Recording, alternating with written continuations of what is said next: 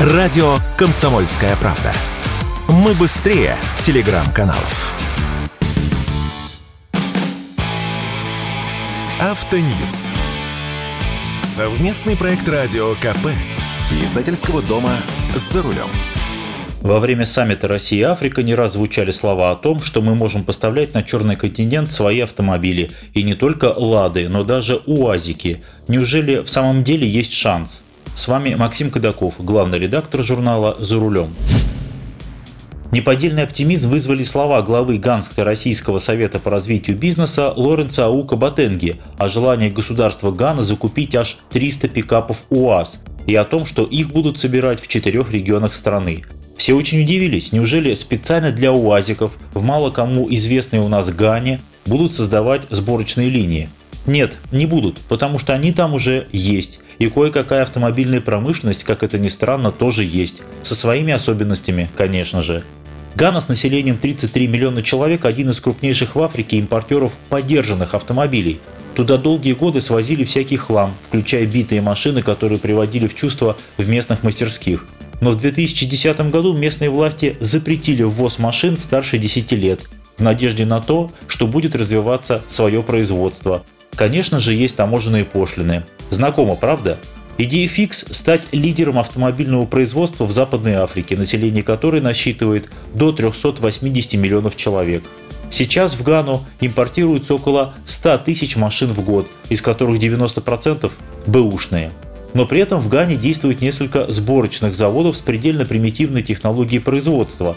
Сборка преимущественно стапельная на подъемниках, на простейшем оборудовании с огромной долей ручного труда. Разработана специальная правительственная программа для привлечения инвестиций в автопром, который сейчас дает до четверти ВВП страны, в частности, десятилетние налоговые льготы для инвесторов. Почти все предприятия принадлежат зарубежным компаниям, за исключением одного, которым владеет предприниматель и проповедник, интересное сочетание, правда, апостол Кванда Сафа. Кванда Сафа основал свою компанию «Кантанка» с эмблемой в виде звезды в 1994 году, но массовое производство автомобилей начали в 2016 году, а первый шоу-рум открыли 5 лет назад. Выпускают рамные пикапы и внедорожники, кроссоверы, седаны, хэтчбеки.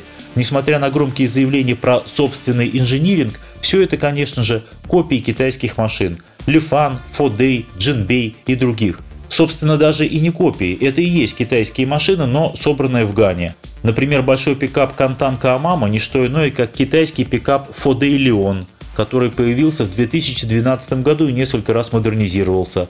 Он же известен под именем Данфенг. А это турбодизель 2,5 литра, шестиступенчатый автомат, подключаемый полный привод, две подушки безопасности, АБС, панорамная крыша, ну и так далее – и гарантии 3 года или 100 тысяч километров.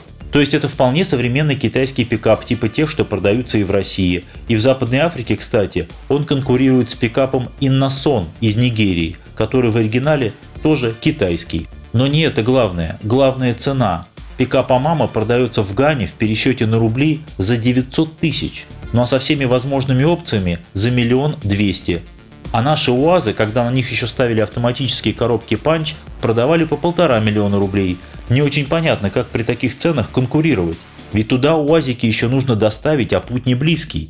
Конечно, автомобили УАЗ имеют свои достоинства. Простота конструкции, надежность в тяжелых условиях, проходимость, ремонтопригодность.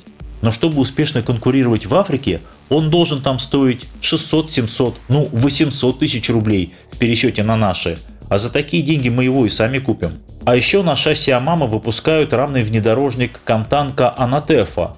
Он уже подороже, миллион четыреста на наши деньги. А вот маленький кроссовер К-71 в девичестве китайский Джинбей стоит, страшно сказать, 700 тысяч рублей. Конечно, апостол Квантасафа уверяет, что ни о каком китайском автопроме он и слыхом не слыхивал, а создает свои автомобили исключительно с божьей помощью. Ну да бог с ним. А еще в Гане выпускают, с переменным успехом, конечно, автомобили Volkswagen, Renault, Nissan, Toyota, Suzuki. На отдельном заводе собирают индийские внедорожники Mahindra с примитивной ручной сваркой и окраской кузовов. Завод Volkswagen был открыт в 2020 году, очень скромный, мощность первой стадии всего 5000 машин в год. Toyota начала производство в 2021 году, завод Nissan открылся в 2022 году, его мощность 30 тысяч автомобилей в год.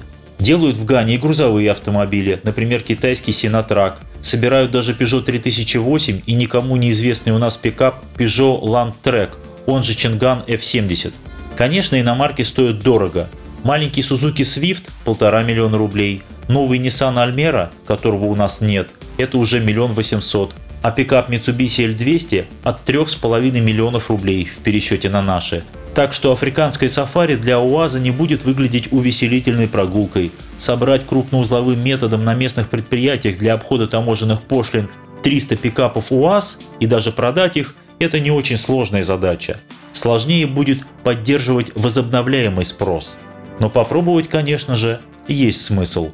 С вами был Максим Кадаков, главный редактор журнала «За рулем». Не унывайте, еще поездим. Автоньюз. Совместный проект радио КП.